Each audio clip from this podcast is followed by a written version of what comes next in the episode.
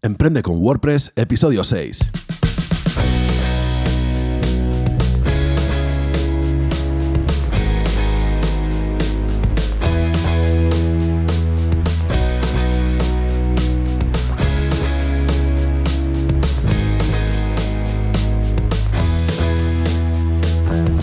Buenos días y bienvenidos a Emprende con WordPress, el podcast sobre diseño, desarrollo web y marketing online en el que hablamos de todo lo que necesitas para emprender en Internet por primera vez o con tu negocio de siempre. Soy Rafa Arjonilla y hoy vamos a hablar de todo lo que necesitas saber sobre los plugins en WordPress. Pero como siempre, antes...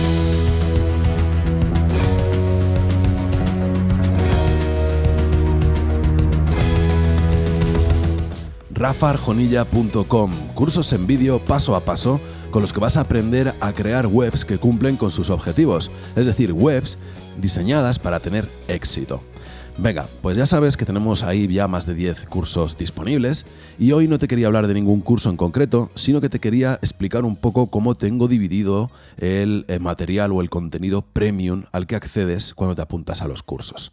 Resulta que tengo por un lado los cursos en sí, que son cursos temáticos, que siempre tienen 10 clases, que abordan temas muy concretos, por ejemplo, pues WordPress básico, WordPress intermedio, Genesis básico, HTML eh, básico, bueno, pues cosas que siempre siempre eh, van de 10 en 10 capítulos y que vamos a abordar temas concretos, ¿no?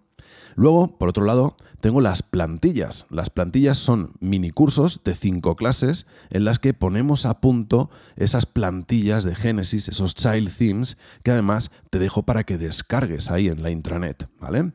Venga, pues ahí tienes todo lo necesario para dejarlo igual que está en la demo. Lo voy haciendo yo paso a paso y tú tienes que repetirlo. Venga, luego tengo también los plugins. Está dividido también en plugins. Y los plugins, bueno, pues hay algunos que a lo mejor tienen una o dos clases, porque son sencillos de configurar, siguen siendo también vídeos en los que te enseño cómo configurarlos y para qué usarlos, y hay algunos que son más complicados. Por ejemplo, WooCommerce pues, puede tener más de 15 o 20 clases, ¿eh? porque voy añadiendo ahí las cosas nuevas que salen, las actualizaciones, etcétera, etcétera.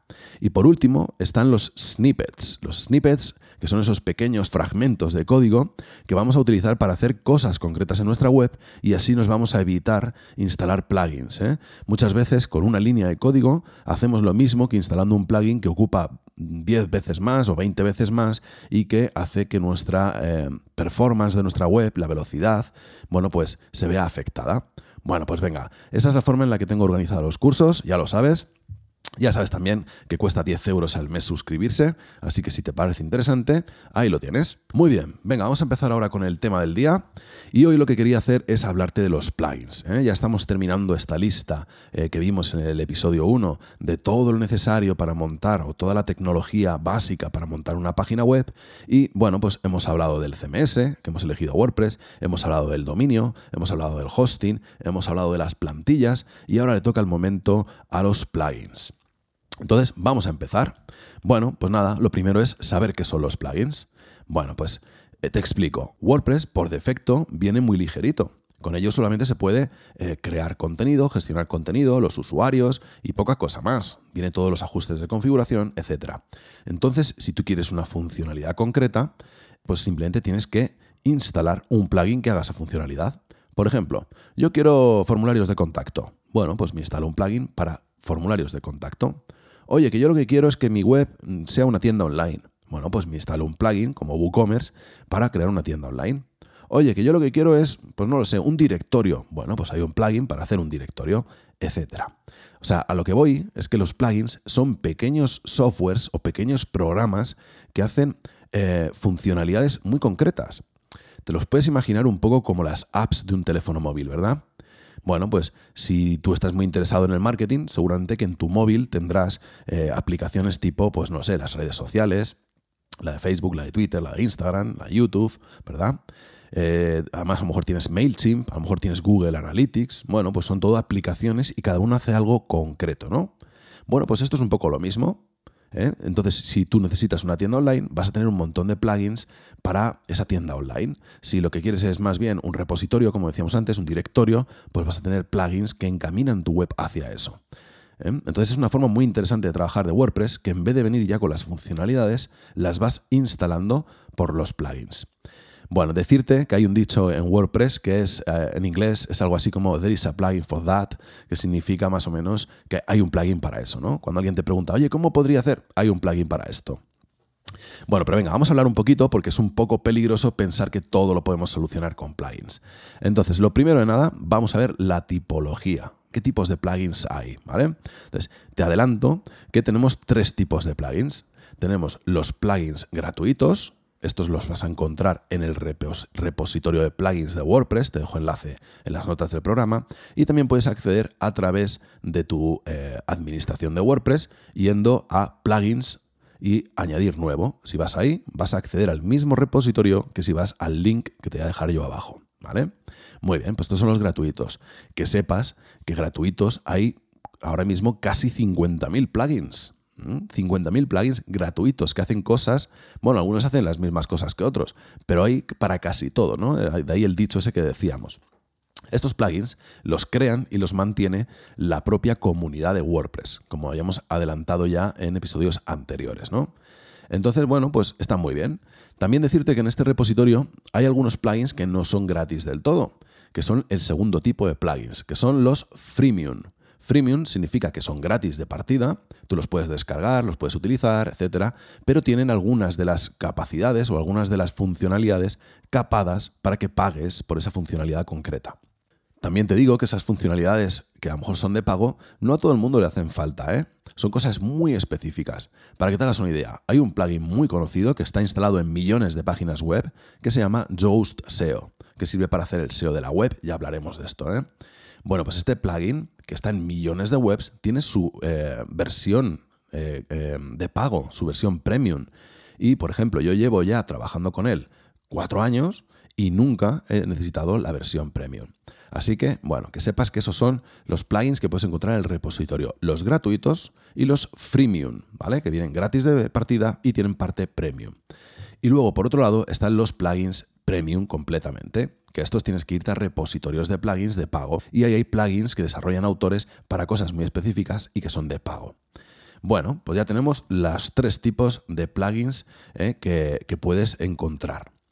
Muy bien, pues lo siguiente sería saber cómo se instalan los plugins. Pues es muy sencillo. Si son plugins que están en el repositorio, solo tienes que ir a tu administración de WordPress, ir a plugins, añadir nuevo, buscas ahí, tecleas el nombre del plugin que quieres y te van a aparecer, te va a aparecer ahí el plugin. Le das a instalar y se empiezan a descargar esos archivos, se suben a tu servidor y ahora solo tienes que darle a activar. Y en el momento que lo activas, pues ya tienes el plugin funcionando en tu página web. Así de sencillo. Pero bueno, puede resultar que a lo mejor algún plugin que te interesa no está en el repositorio. Entonces lo que tienes que hacer es descargar ese plugin, ¿eh? vas a descargar un zip básicamente, irte a tu propio servidor, a la carpeta de plugins, esto es más difícil explicarlo por aquí por, por audio, y eh, subir ahí ese zip y bueno, pues descomprimes el zip y ya tienes el plugin instalado. Y lo único que tienes que hacer ahora es ir a eh, plugins, eh, instalados que tienes en tu WordPress y activarlo. Y listo, ya tendrías el plugin también. Así que ya sabemos cómo se instalan los plugins. Para desinstalarlos solo tienes que ir al menú de plugins instalados y darle a desactivar. Pero una vez que lo desactives, ten en cuenta que los archivos siguen en tu servidor. ¿eh? Esa carpeta con toda la información de ese plugin sigue en tu servidor. Entonces lo siguiente que tendrías que hacer es borrarlo. Así que desde ahí, desde eh, el apartado de todos los plugins que tienes en tu web, puedes tanto desactivarlo como borrarlo. Tienes un botón para cada cosa. En cuanto lo desactivas, ese botón de desactivar se convierte en el botón de borrar. Y ahora si le vuelves a clicar, ya se borran los archivos de tu servidor. Venga, pues ya sabemos cómo funciona esto y cómo se utilizan. Muy bien. Bueno, que sepas que cuando instalas plugins, habrá algunos que necesiten de configuración que tendrán un apartado de settings o de ajustes y tendrás que ir ahí y ajustar todo lo que necesitas en tu caso. Y otros no, otros simplemente hacen cosas muy concretas y al instalarlos ya hacen lo que tienen que hacer y no hay que configurar absolutamente nada. Muy bien, pues ya sabemos un poco cómo va esto. Entonces, lo siguiente sería que los plugins se actualizan. Y como se actualizan, bueno, primero, ¿por qué se actualizan los plugins? Bueno, como todo en Internet, Internet va avanzando, las tecnologías van mejorando, los navegadores, Chrome, Safari, etcétera, se van actualizando y como todos estos se actualizan, pues toda la tecnología que funciona con ellos se tiene que ir actualizando. Entonces, oye, ¿y qué pasa si yo no actualizo un plugin? Bueno, pues si no lo actualizas, mm, al principio no va a pasar nada y van a pasar un montón de actualizaciones y todo va a seguir funcionando. Pero llegará un momento en el que dejará de funcionar. Y además tienes que tener en cuenta que un plugin no actualizado es un plugin vulnerable de ser hackeado. Los plugins tienen pues un log, lo que se llama una lista de, mm, vamos a decir, de cambios, ¿eh? y entonces se va, se va poniendo ahí en esa lista que es pública el cambio de una versión a otra. Oye, pues en la versión anterior, mira, imagínate que tienes una actualización, ¿no? Y dice en el plugin, venga, actualización 5 de este plugin. Y, entonces ya puedes consultar qué cambios ha habido de la 4 a la 5, por poner un ejemplo. ¿eh? entonces te dice, oye, pues en esta actualización lo que hemos hecho es arreglar este problema que había, que aquí había un bug, un error, hemos arreglado esto otro, hemos añadido esto nuevo.